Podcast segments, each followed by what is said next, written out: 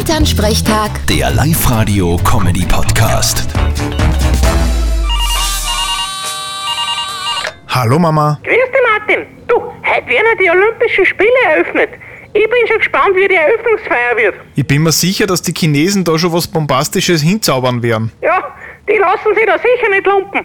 Aber sag einmal, wieso sind denn die Olympischen Winterspiele eigentlich in Peking? Das ist ja jetzt nicht unbedingt eine Wintersportmetropole an sich. Naja, da gibt's eine Abstimmung und wer die meisten Stimmen kriegt, der darf dann die Spiele veranstalten. Oder hättest du nichts Gescheites gegeben?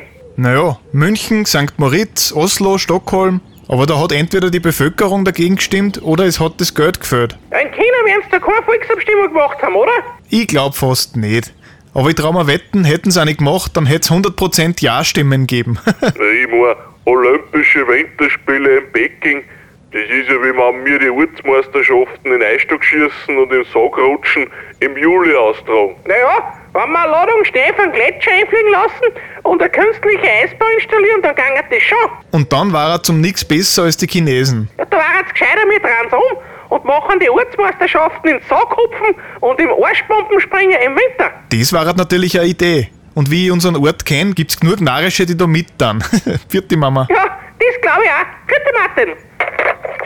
Elternsprechtag. Der Live-Radio-Comedy-Podcast.